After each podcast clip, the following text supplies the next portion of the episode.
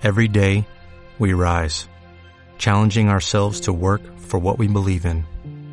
At U.S. Border Patrol, protecting our borders is more than a job, it's a calling.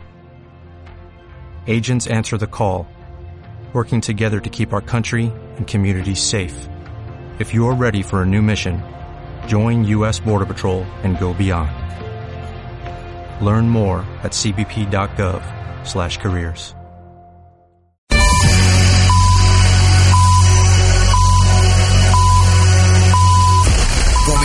Comenzamos nueva hora. nueva hora. Son las nueve. La corredoria suena. Buenas noches. Mundo hay gente bruta y astuta, ricos, pobres, clase media, cosas bonitas y un par de tragedias. La neta plataforma. La hora de la plataforma en la corredoria suena. El programa donde las asociaciones y colectivos del barrio tienen su espacio. verticales y diagonales, derrotas y fracasos accidentales, medallas, trofeos y copas mundiales. En el mundo hay vitaminas, decisiones divididas Soy Puri Méndez presentando Planeta Plataforma. Hay homicidas, hay muchas bocas y poca comida. Hay gobernantes y presidentes, hay agua fría y agua caliente. En el mundo hay micrófonos. Planeta Plataforma es un programa de la Corredoria Suena, producido por la Plataforma Comunitaria de la Corredoria. Pero, pero, pero, no hay nadie como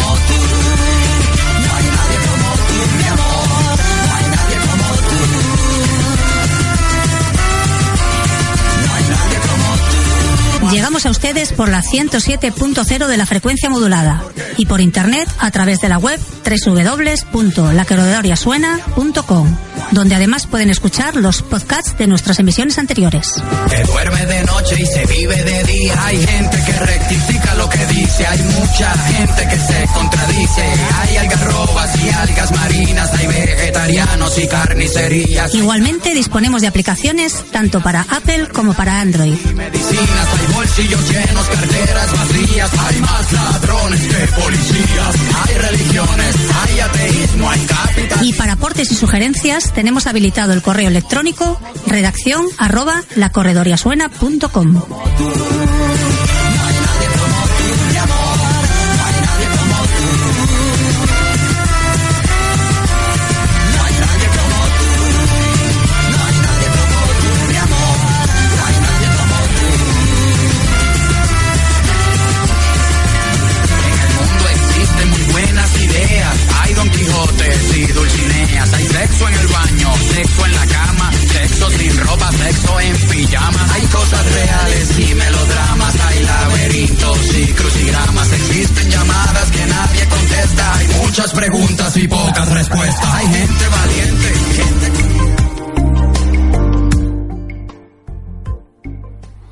Hola, buenas tardes.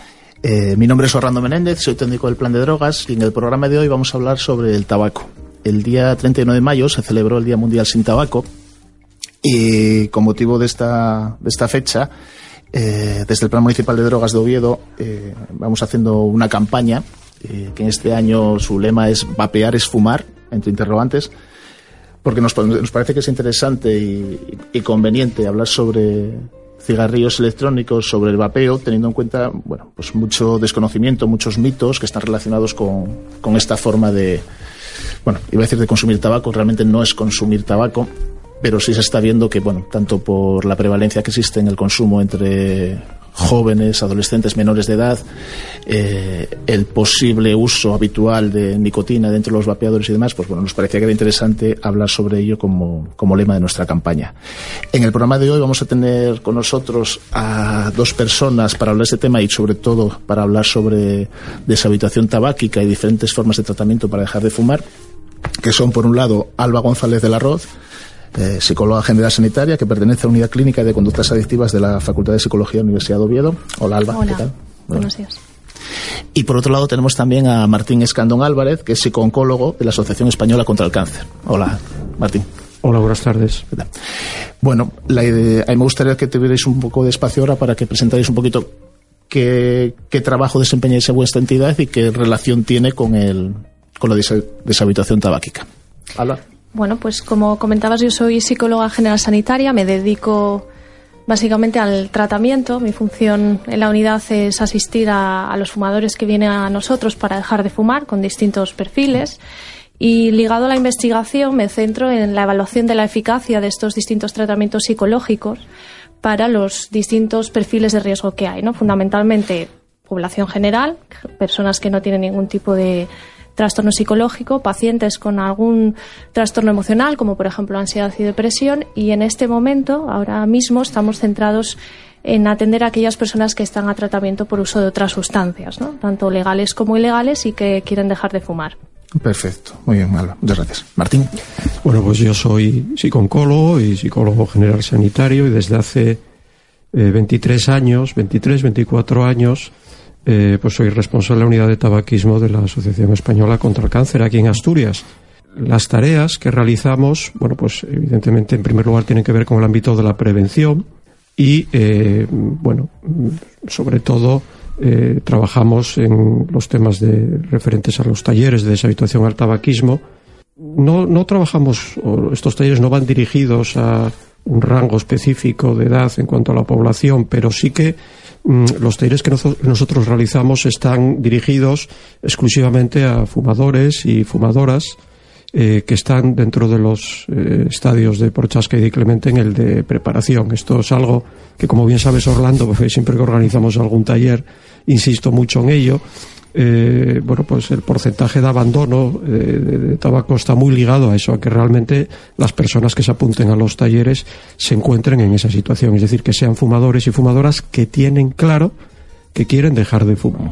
Para convencer o animar a la gente a que lo, a que lo haga, bueno, pues hay otros, hay otros medios, ¿eh? como charlas, etcétera, y en el ámbito de la prevención, bueno, pues sería muy prolijo aquí ahora eh, hablar de ello, pero bueno, básicamente, y es lógico, pues trabajamos eh, con los jóvenes en las fases de iniciación, eh, que 13, 14, 15 años, informando, básicamente informando, eh, explicándoles, mm, bueno, mm, las consecuencias que pueden tener para ellos, no ya las físicas, que eso es a muy largo plazo y a ellos normalmente ese mensaje no los llega, sino bueno, tratando de centrarnos y darles mensajes que les pueden llegar más, ser más próximos que suelen ser, Martín, te parece interesante por eso, porque muchas veces, quizás desde un punto de vista más adulto, eh, la prevención, los mensajes preventivos que mandamos son muy relacionados con la salud, con la enfermedad, bueno, con posibles cánceres y demás, pero para jóvenes, para adolescentes, mm, muchas veces ese mensaje no llega, ¿no? Pensar en, con 15 años que voy a tener un tumor con 70, eso es como ciencia ficción para ellos, ¿no? Entonces, ¿qué, tipo de mensajes son útiles de cara a prevenir con, esta población? Bueno, hay varios que yo creo que, les pueden llegar más fácilmente. Uno de ellos es evidentemente hacer hincapié en el factor eh, dependencia que les va a generar el tabaco. Eh, otro mm, que yo creo que mm, tendríamos que trabajar más todos para, para difundir este mensaje es el que tiene que ver con el medio ambiente y la ecología. Eh, ahora mismo, afortunadamente, estas esta, generación actual de chicos entre 12, 13, 14 y 25, incluso iría a los 30 años, son personas mucho más concienciadas con temas relacionados con el medio ambiente. Y mm, bueno, pues está claro que el tabaco, eh, a nivel de contaminación, digamos, urbana, pues es un factor importantísimo. Eh, hay una mm, hay, una correlación también bastante frecuente entre incendios y consumo de, tabaco en el ámbito forestal y luego, bueno, eh, el tema económico, el tema que les va a suponer eh, pues una merma muy importante del dinero que pueden disponer para realizar otro tipo de actividades. También, por ejemplo, el, tema de, práctica de deporte. Eh, yo creo que ahí también habría que hacer una campaña muy específica porque el deporte a esas edades, 13, 14, 15, 16 años, es un factor de prevención Mm, importantísimo. Y yo creo que no se resalta o no lo resaltamos eh, lo suficiente. Bueno, mm, eh, yo creo que ese tipo de mensajes son los que pueden llegar a, a los chicos y a las chicas. Yo hay uno también que no sé exactamente, eh, bueno, pues un factor que les llega, pero que sí, cuando argumentan que a lo mejor sus padres o sus abuelos pues son fumadores, eh, yo siempre les digo lo mismo, ellos no manejaban la información que manejáis vosotros ahora. por lo tanto, mm, no es una equiparación justa ¿eh? o correcta. Estoy de acuerdo, Martín. Además, bueno, mm, quizás Alba, eh, vosotros, yo entiendo que muchas veces por el perfil de población que trabajáis y con la que trabajáis y que posiblemente por eso como vais a investigaciones concretas con población concreta, ¿no? Bueno, un caso con población general, ya has comentado, pero también ansiedad, depresión o el que estáis haciendo ahora que me parece muy interesante con personas que están a tratamiento por otro tipo de vamos, en, desintoxicación o deshabitación de otro tipo de sustancias. Eh, con personas jóvenes menores, bueno, menores normalmente no suelen acudir a, tratamiento y jóvenes, mm, bueno, a partir de edad. ¿Pero tenéis algún tipo de población más joven con el cual trabajáis y veis alguna diferencia? Bueno, es eh, cierto que la población más joven es la que en menor medida acude a nosotros, ¿no? Somos una unidad de investigación, pero en cierta medida es una unidad clínica que se puede generalizar a lo que sería una unidad eh, fuera de, nuestro contexto, ¿no? Precisamente porque la gente que acude a nosotros es gente pues que se entera del programa por distintos medios, por su médico de cabecera, los centros de salud, etcétera. La población más joven es la más compleja de retener en el tratamiento precisamente por la motivación.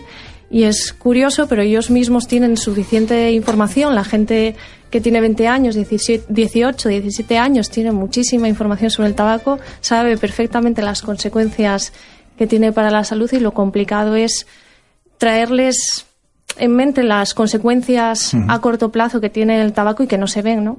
Una de las cuestiones más, yo creo, más interesantes y con más impacto es mismamente el monóxido de carbono. Cuando vienen obligados por su pareja o por sus padres y ven que tienen una cantidad de monóxido de carbono bestial, se asustan. Entonces, no es precisamente el mensaje que hay que mandar, pero sí que es un elemento que les empieza a, bueno, pues a plantear si realmente tienen que dejar de fumar o qué beneficios, ¿no? Es la oportunidad, abre una puerta para discutir los beneficios que pueden traer de cara, por ejemplo, al, a la práctica del ejercicio físico, mejora de la salud, etcétera. Sí, yo, estoy de acuerdo con lo, que decís los dos del ejercicio físico, porque además se ve en, hay unas diferencias de género significativas en cuanto a, bueno, población general yo creo que las hay, pero sobre todo en jóvenes, las chicas fuman bastante más que los chicos y yo creo que el deporte tiene que ver. Por, desgracia, muchas chicas dejan de hacer deporte con 13, 14, 15 años. En cambio, los chicos suelen continuar haciendo más. Y ahora mismo, mm, pues no sé cuántos puntos, pero hay una diferencia bastante significativa de fumadoras por encima de, chicos. Bueno, ¿por qué hay que dejar de fumar? Si alguien es fumador, ¿por qué tiene que dejar de fumar? Eh, ¿Cuánto tiempo tenemos? Porque, claro, las, razones, eh, bueno, no digo que sean infinitas, pero mm, son muchísimas y obvias además, ¿eh? como bien comentaba Alba, bueno, pues ellos manejan información, si, hablamos de los jóvenes. Eh, los adultos mm, también manejan información. Eh, yo mm, lo que tengo son serias dudas respecto a si manejan toda la información que hay a su alcance, porque la experiencia indica que y generalmente los fumadores y las fumadoras, cuando por ejemplo a lo largo de esta semana, ¿no? el día 31 es el Día Mundial contra el Tabaco y a lo largo de esta semana, en prensa escrita, en radio, en televisión, va a haber muchos programas hablando del tabaco como este. Bueno, pues la pauta más habitual entre los fumadores es, si están, por ejemplo, viendo la tele y hay un documental sobre el tabaco, cambian de canal automáticamente. Si están leyendo el periódico y hay un reportaje sobre el tabaco, déjame pasar de página. Entonces, eh, se utiliza un poco la táctica esta del avestruz, ¿no? Es decir, mm, o como los niños pequeños, ¿no? Que cuando se esconden, si creen que ellos no te ven a ti, tú no los ves a ellos. Y eso, curiosamente, sucede con el tabaco. Eh, Evidentemente, la razón fundamental para, dejar de fumar es la salud.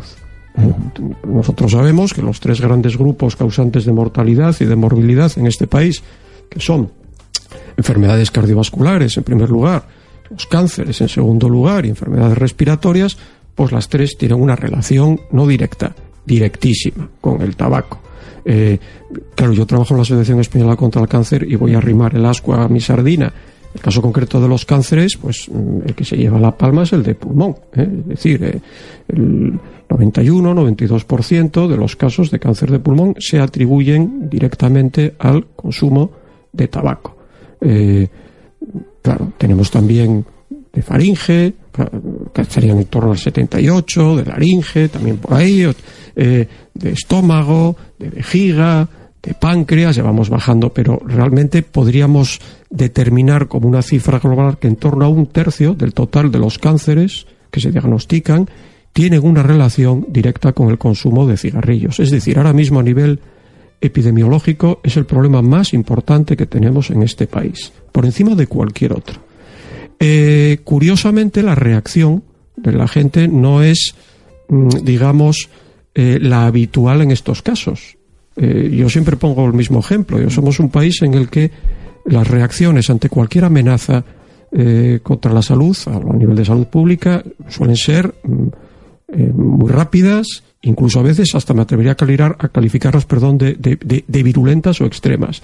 Eh, recuerdo, por ejemplo, el tema de las vacas locas. Bueno, yo ya soy mayor, hay gente joven que no se acuerda, pero recuerdo que aquí la gente dejó de comer carne de vaca. Eh, esto, eso era hace 14 años, 15, bueno, no sé si me quedaré corto.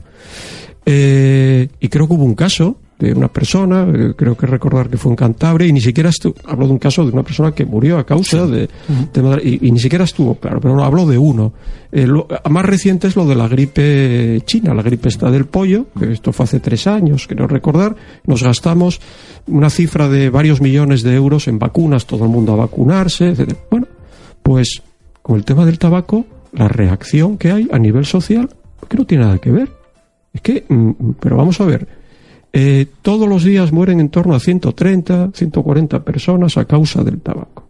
Si aquí cayese un avión hoy, otro mañana, otro pasado, el fin de semana no coge un avión nadie. Todos los días mueren 130, 140 personas y seguimos viendo el tabaco como un problema. Hombre, si lo consigo dejar, estupendo, pero si no lo logro, ¿por qué se va a hacer? ¿Eh? Y, y, hay algunos incluso que hay cosas peores. Y yo siempre digo, dime una. ¿Eh? Con que me digas una me conformo. Ahí entramos mucho, ¿no?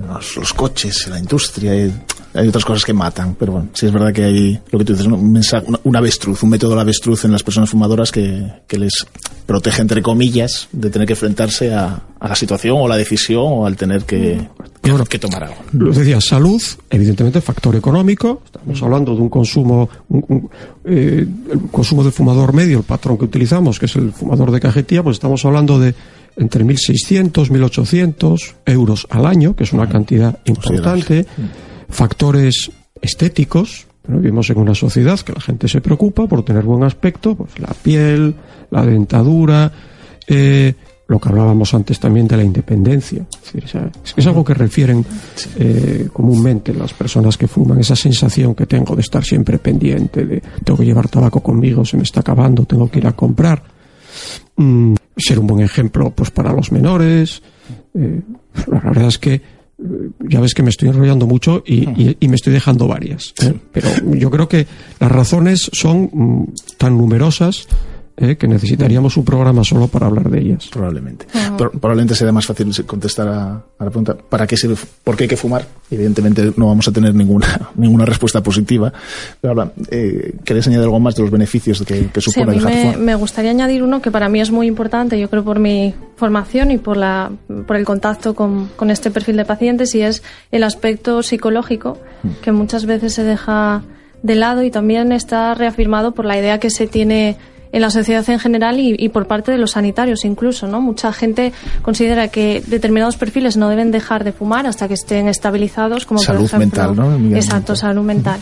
Gente con depresión, ansiedad, eh, algún tipo de, esquizofrenia en la que está estabilizada, pues viene con la idea de que no debe dejar de fumar o que su médico le ha recomendado que no lo haga porque primero tiene que recuperarse de esa eh, de esa condición o ese estado, mejor dicho, ¿no?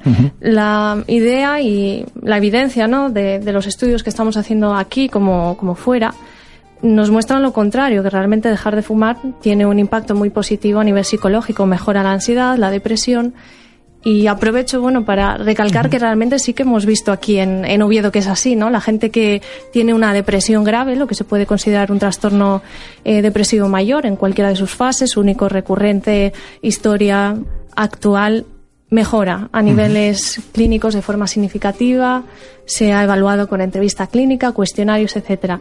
no es solamente algo que objetivemos, sino que efectivamente ellos lo, lo manifiestan, ¿no? Pues el sentimiento de libertad del, del tabaco, el autocontrol, la autoconfianza, em, la mejora de, de esos síntomas, ¿no? Que están tan ligados con la sintomatología de abstinencia del tabaco, que al final si estamos eliminando el tabaco, pues estamos eliminando muchos que en ocasiones se confunden. Y luego también como prevención en el colectivo de consumidores de sustancias, porque se considera generalmente, todavía yo creo que está muy extendida la idea de que estas personas no deben dejar de fumar cuando inician su fase A, B, el, programa de tratamiento que, que inician sus centros de drogas y precisamente dejar de fumar ya se está viendo con más frecuencia que es un elemento de prevención de recaída de las otras sustancias. Se sabe que la gente que deja de fumar al mismo tiempo que deja la sustancia se mantiene a lo largo del tiempo en mayor medida. O sea que es algo importante a considerar por los sanitarios ¿no? y los terapeutas que trabajan con estos perfiles. Claro, porque no solamente estamos hablando del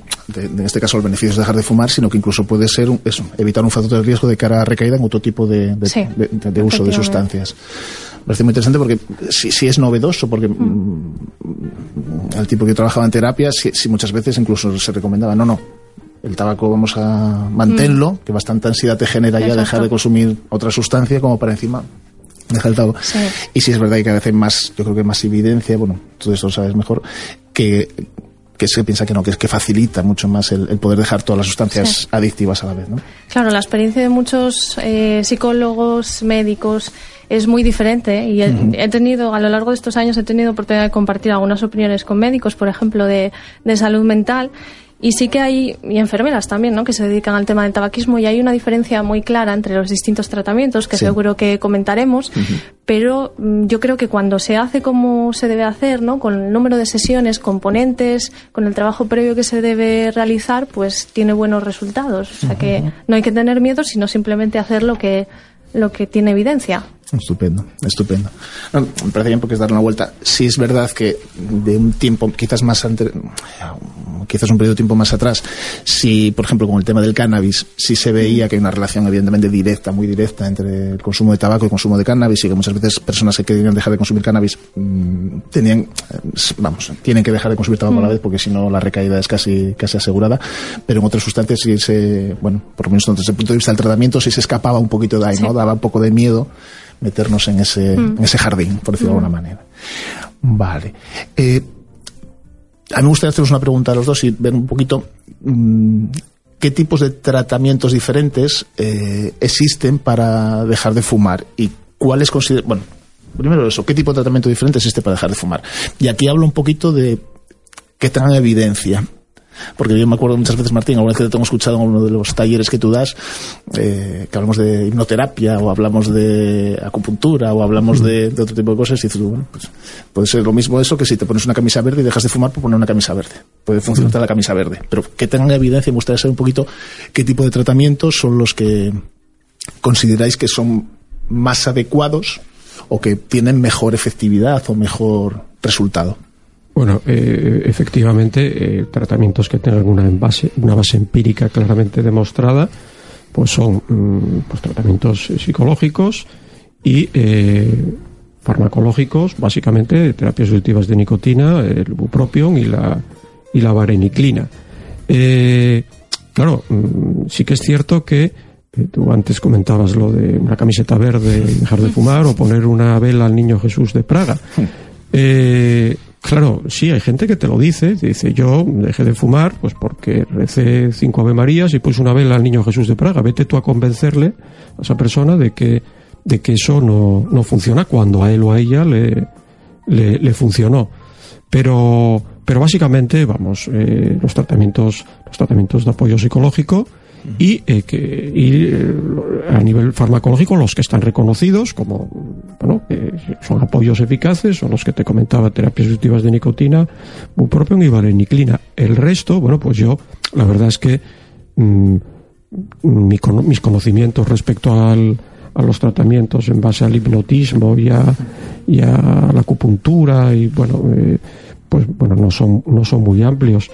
Mm, pero que estén reconocidos por la Organización Mundial de la Salud como tal pues esos fármacos de los que te hablo y terapias eh, psicológicas. También muchas veces se va a, lo que llamamos las terapias combinadas, es decir, terapias de apoyo psicológico combinadas con algún fármaco. Eh, pero bueno, mm, mm, no hay ningún estudio que haya demostrado que mm, las terapias psicológicas por sí solas en el apoyo de los fármacos sean menos eficaces. Sí que es cierto que en casos de eh, fumadores y fumadoras con un nivel de adicción muy alto a la nicotina, que a nivel porcentual no son la mayoría, ni mucho menos, bueno, pues se puede requerir en algún caso el apoyo de estos fármacos. Pero yo eh, siempre animo a la gente salvo casos claros, estamos hablando de grandes fumadores, personas a lo mejor que, fuman dos o tres cajetillas o que tienen perfiles muy concretos como los que comentabas antes, ¿no? De personas que tengan, que tengan otro tipo de drogodependencias o que tengan problemas de ansiedad o depresión, que, bueno, ahí evidentemente pues eh, en la mayor parte de los casos sí que podría ser necesario el apoyo farmacológico. Yo creo que un porcentaje muy amplio de personas que quieren dejar de fumar, yo, yo, diría que por encima del 80%, deberían hacer primero un intento, ¿eh? sin apoyarse en esos fármacos y en el caso de que no lo consigan, adelante. Eh, el tema de los fármacos, claro, mm, eh, tiene mucho, mucho, mucha enjundia en el sentido de que vivimos, tiene que ver con, el carácter de, nuestra sociedad. O sea, la gente quiere dejar de fumar sin que le suponga un esfuerzo. Un esfuerzo. Entonces, a ver si voy y me dan una inyección o me dan una pastillita que me quita las ganas de fumar. Y bueno, claro, hay un componente físico que está ligado a la nicotina, pero hay una serie de hábitos, de comportamientos ligados al tabaco, que eso no te los va a quitar mm. Ningún fármaco. Vale, continuamos ahora si te parece, vamos a hacer ahora un pequeño descanso y continuamos después con, la misma pregunta, ¿no? De qué tipo de tratamiento y un poquito vuestra experiencia. Muy bien. bien gracias.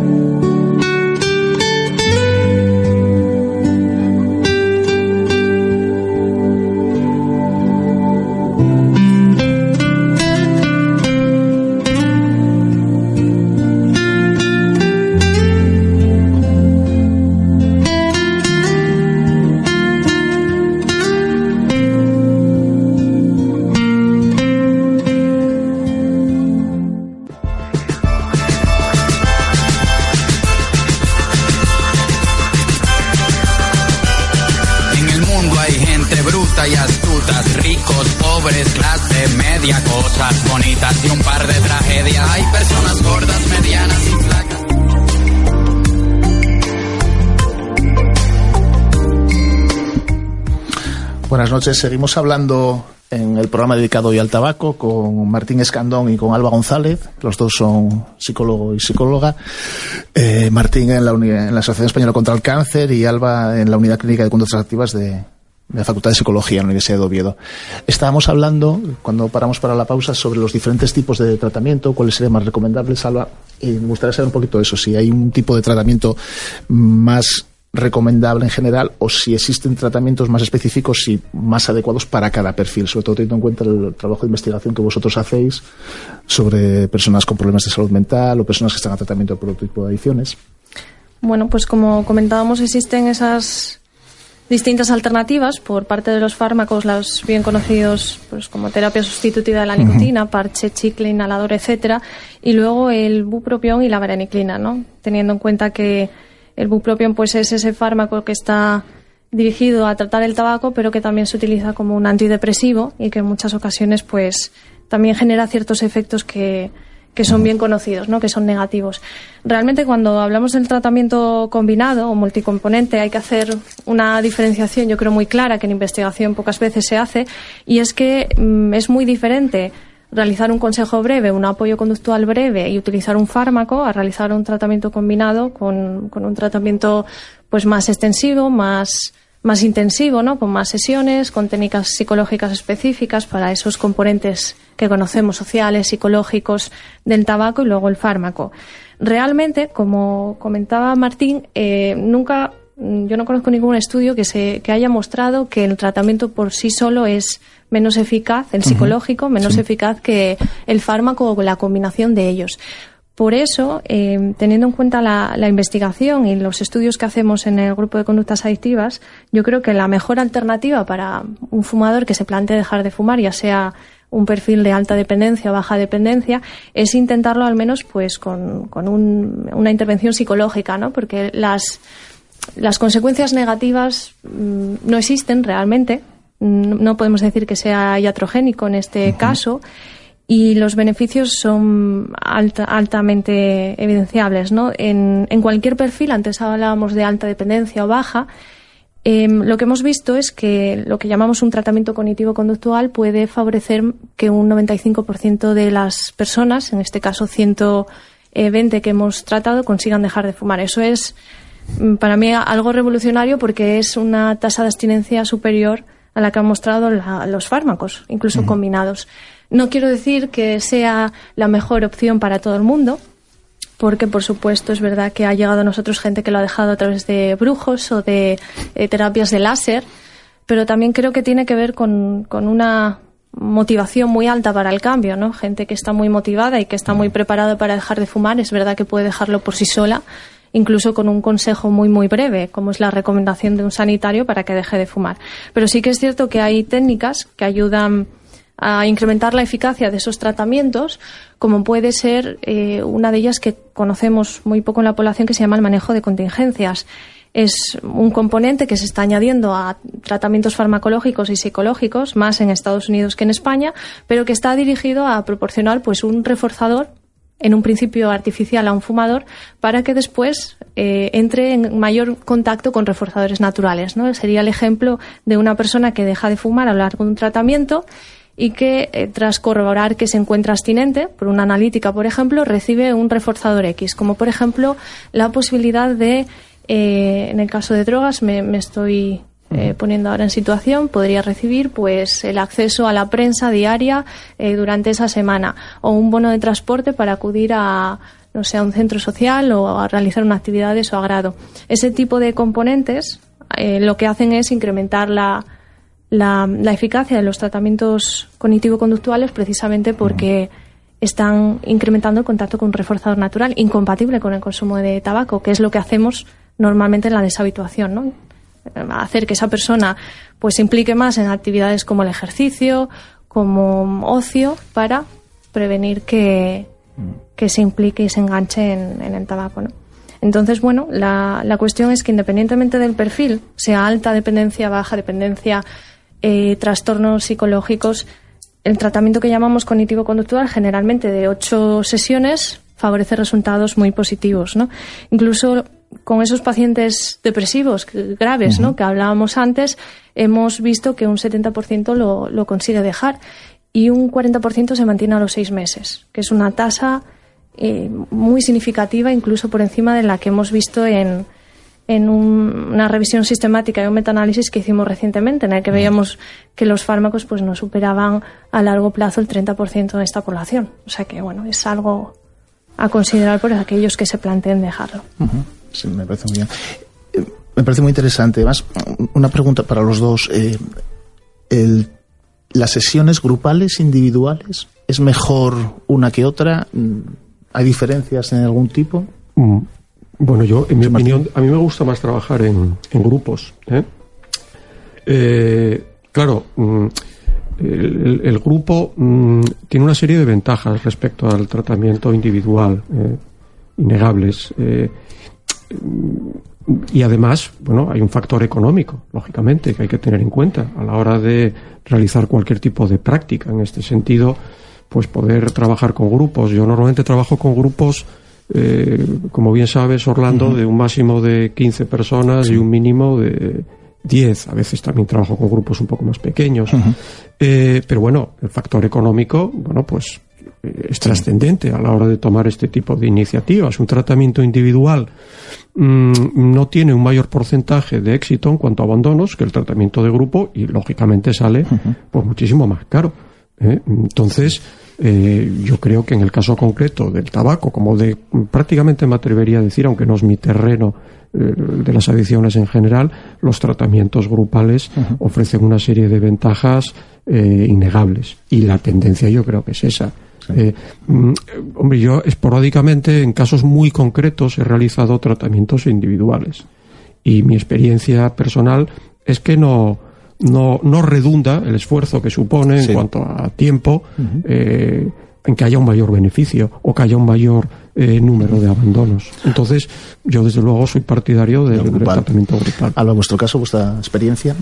Pues nosotros también trabajamos de forma grupal precisamente por eso, porque mi experiencia también en, en el trabajo individual es, eh, yo diría, más negativa porque hay más tasa de abandono. La gente cuando, eh, como es propio de todas las adicciones, en algún momento se desmotiva o cambia de estadio, ¿no? Ya sabemos que es una cuestión cíclica, entonces pueden estar muy motivados para dejar de fumar y de repente no quieren dejarlo o no se plantean la abstinencia, entonces el estar solo en ese proceso pues puede facilitar el abandono. Cuando están en grupo se da un sentimiento no solamente de apoyo mutuo, sino también yo diría un poco de, de vergüenza y de compromiso ¿no? con los compañeros y contigo.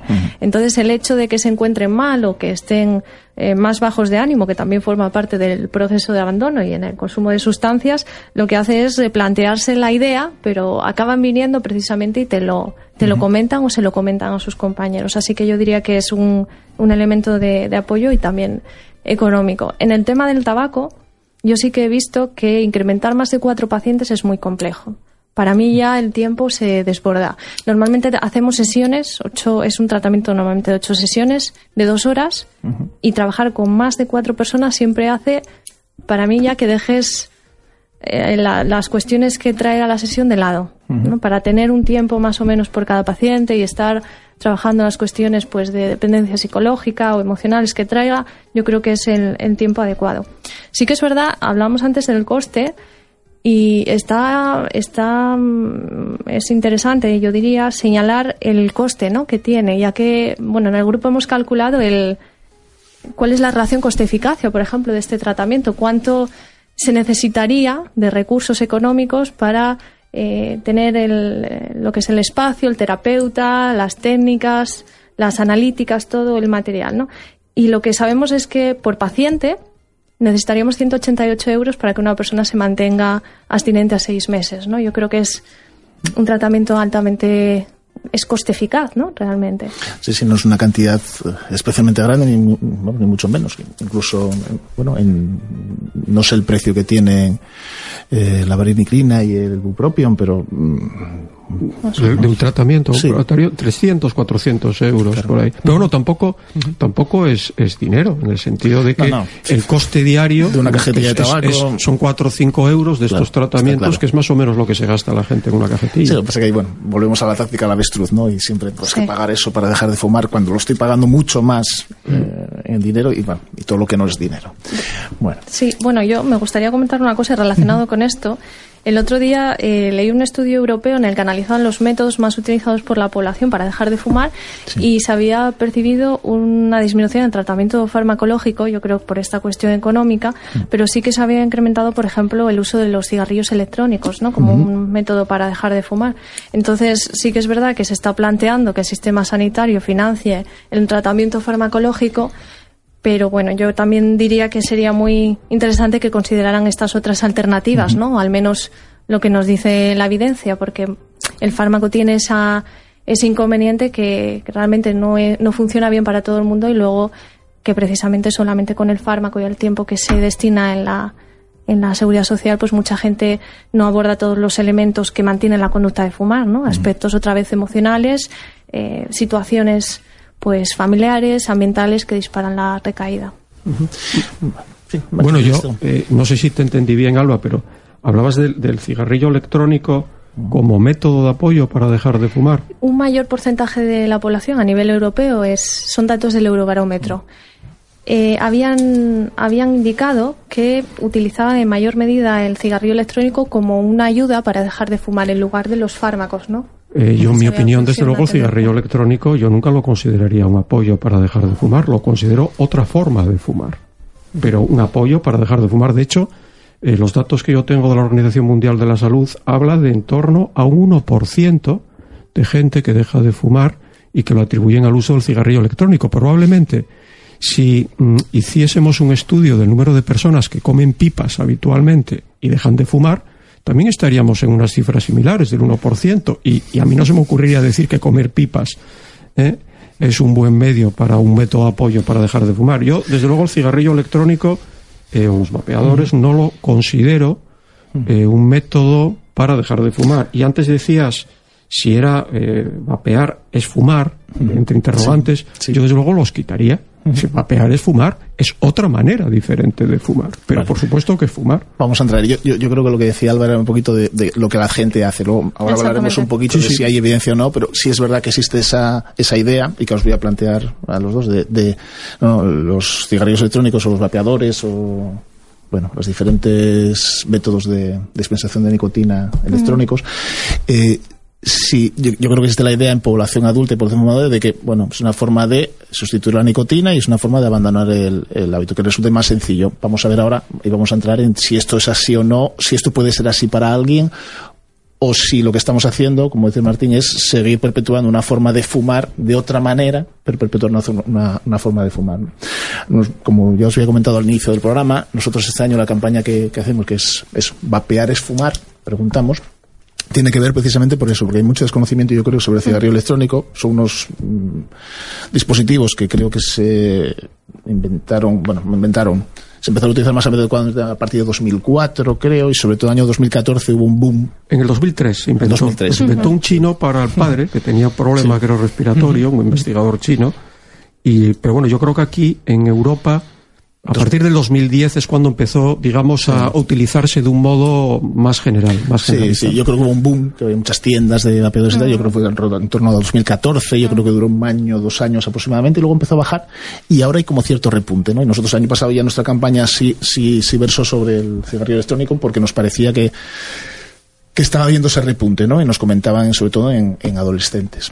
Entonces, yo la pregunta que, bueno, vamos a empezar a hablar de ello, en condiciones, si os parece.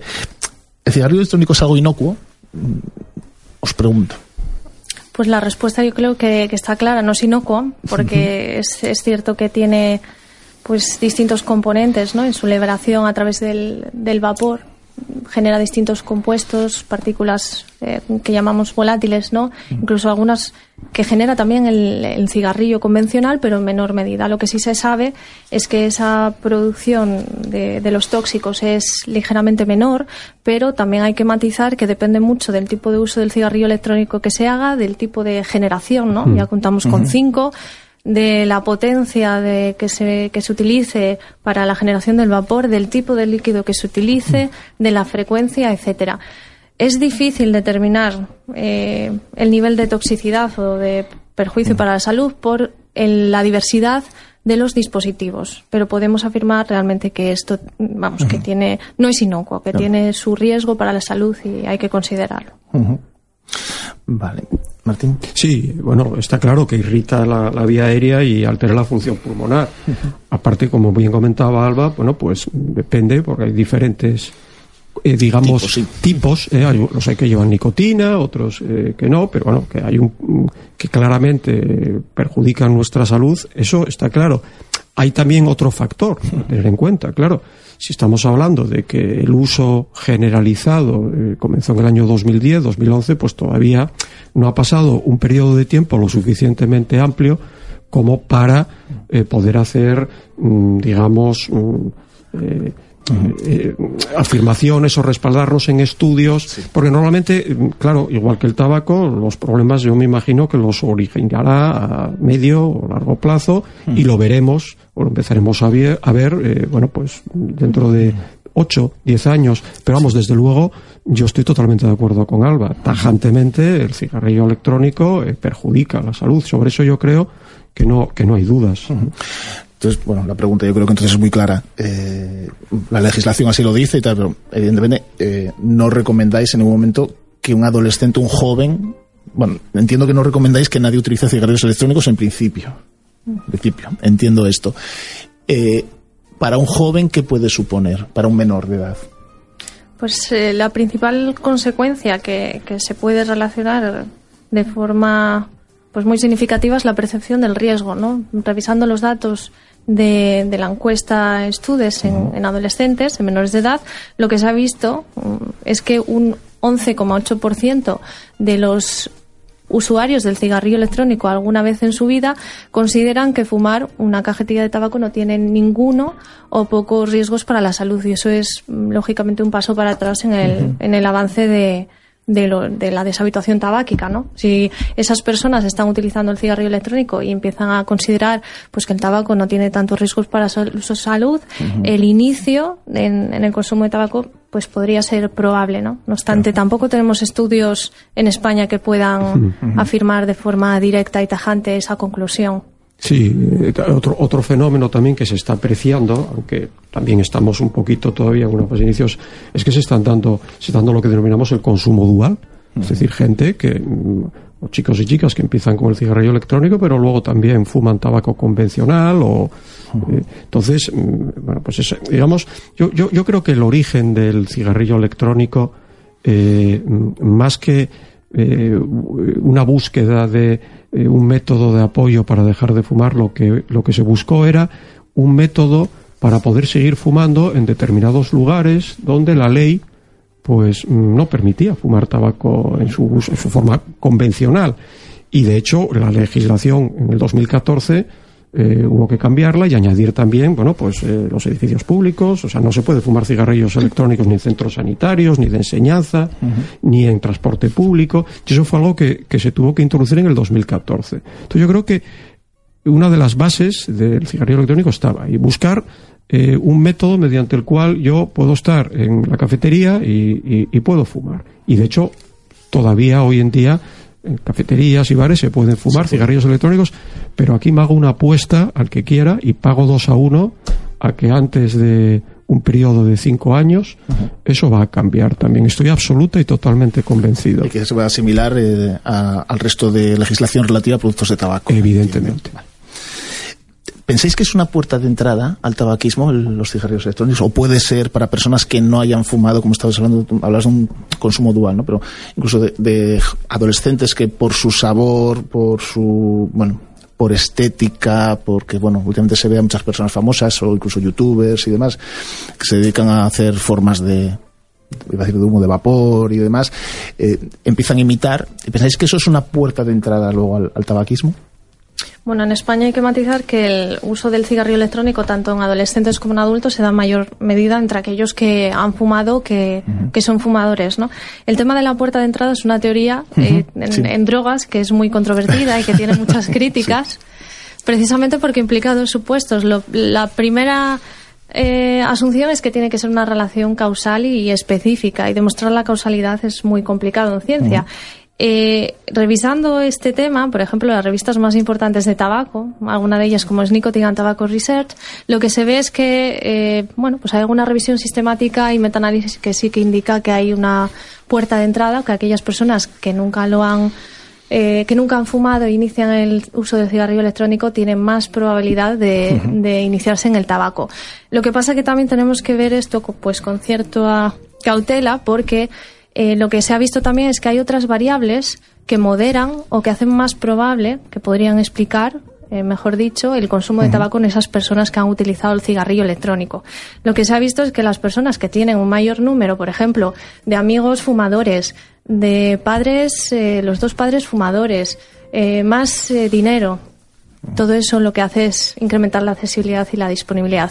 Entonces sí que hay un riesgo, pero hay otras terceras variables, como hemos comentado, que puede ser la percepción de, del riesgo que puede tener el tabaco, el ambiente, ¿no? las condiciones personales que también pueden estar mediando en esa relación. O sea que tampoco podemos afirmar que sea una puerta de entrada, pero sí que puede entrañar cierto riesgo. Cierto riesgo. Vale, perfecto.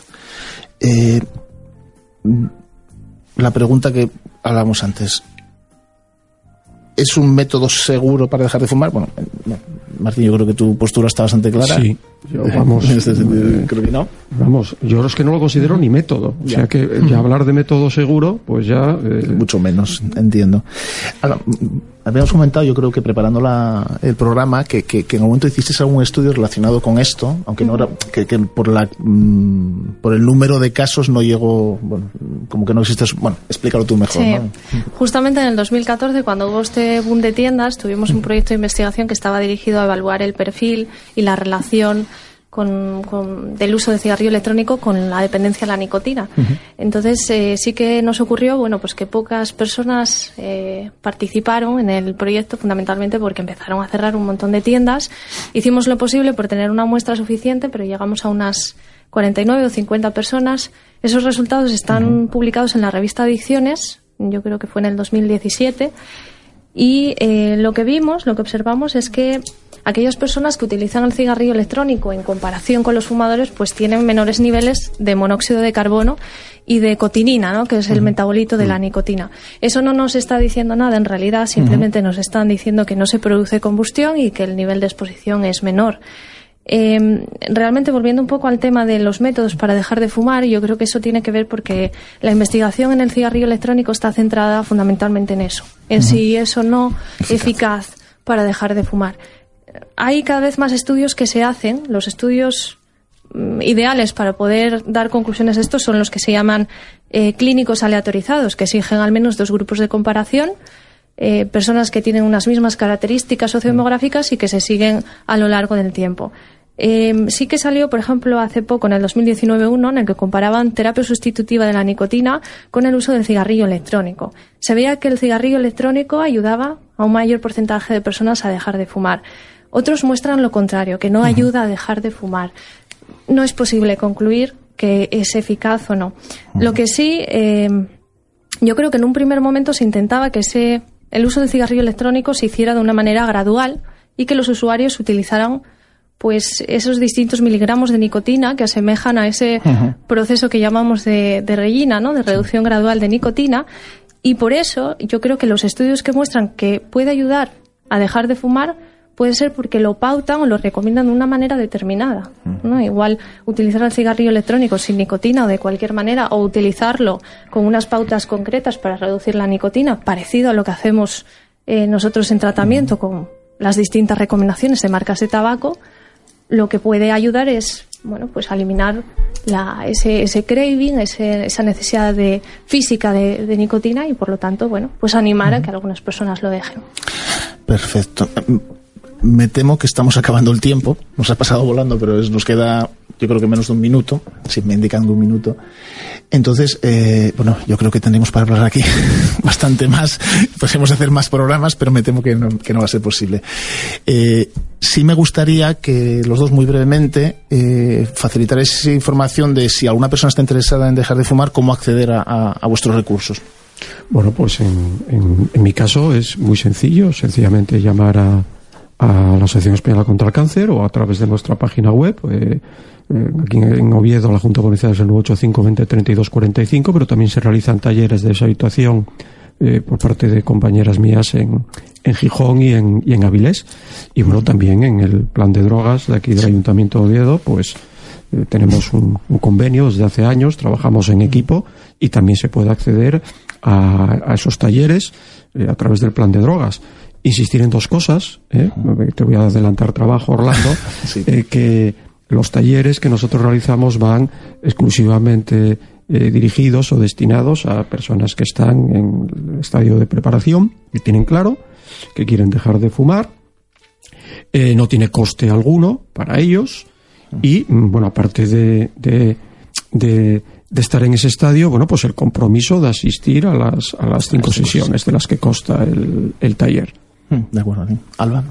Pues eh, prácticamente lo mismo, pero con otra población, ¿no? Nosotros estamos aquí en la Facultad de Psicología en Oviedo, así que yo animo a todas aquellas personas que se encuentren, en este caso, a, a tratamiento por el uso de sustancias, sea la fase en la que se encuentre, sea la que sea, abstinencia, consumo actual, etcétera, a que se pongan en contacto con nosotros en el 985 10 41 89 y bueno, de forma muy sintética, pues las características son parecidas, ¿no? En este caso es un tratamiento que no tiene coste al estar financiado por el Plan Nacional sobre Drogas.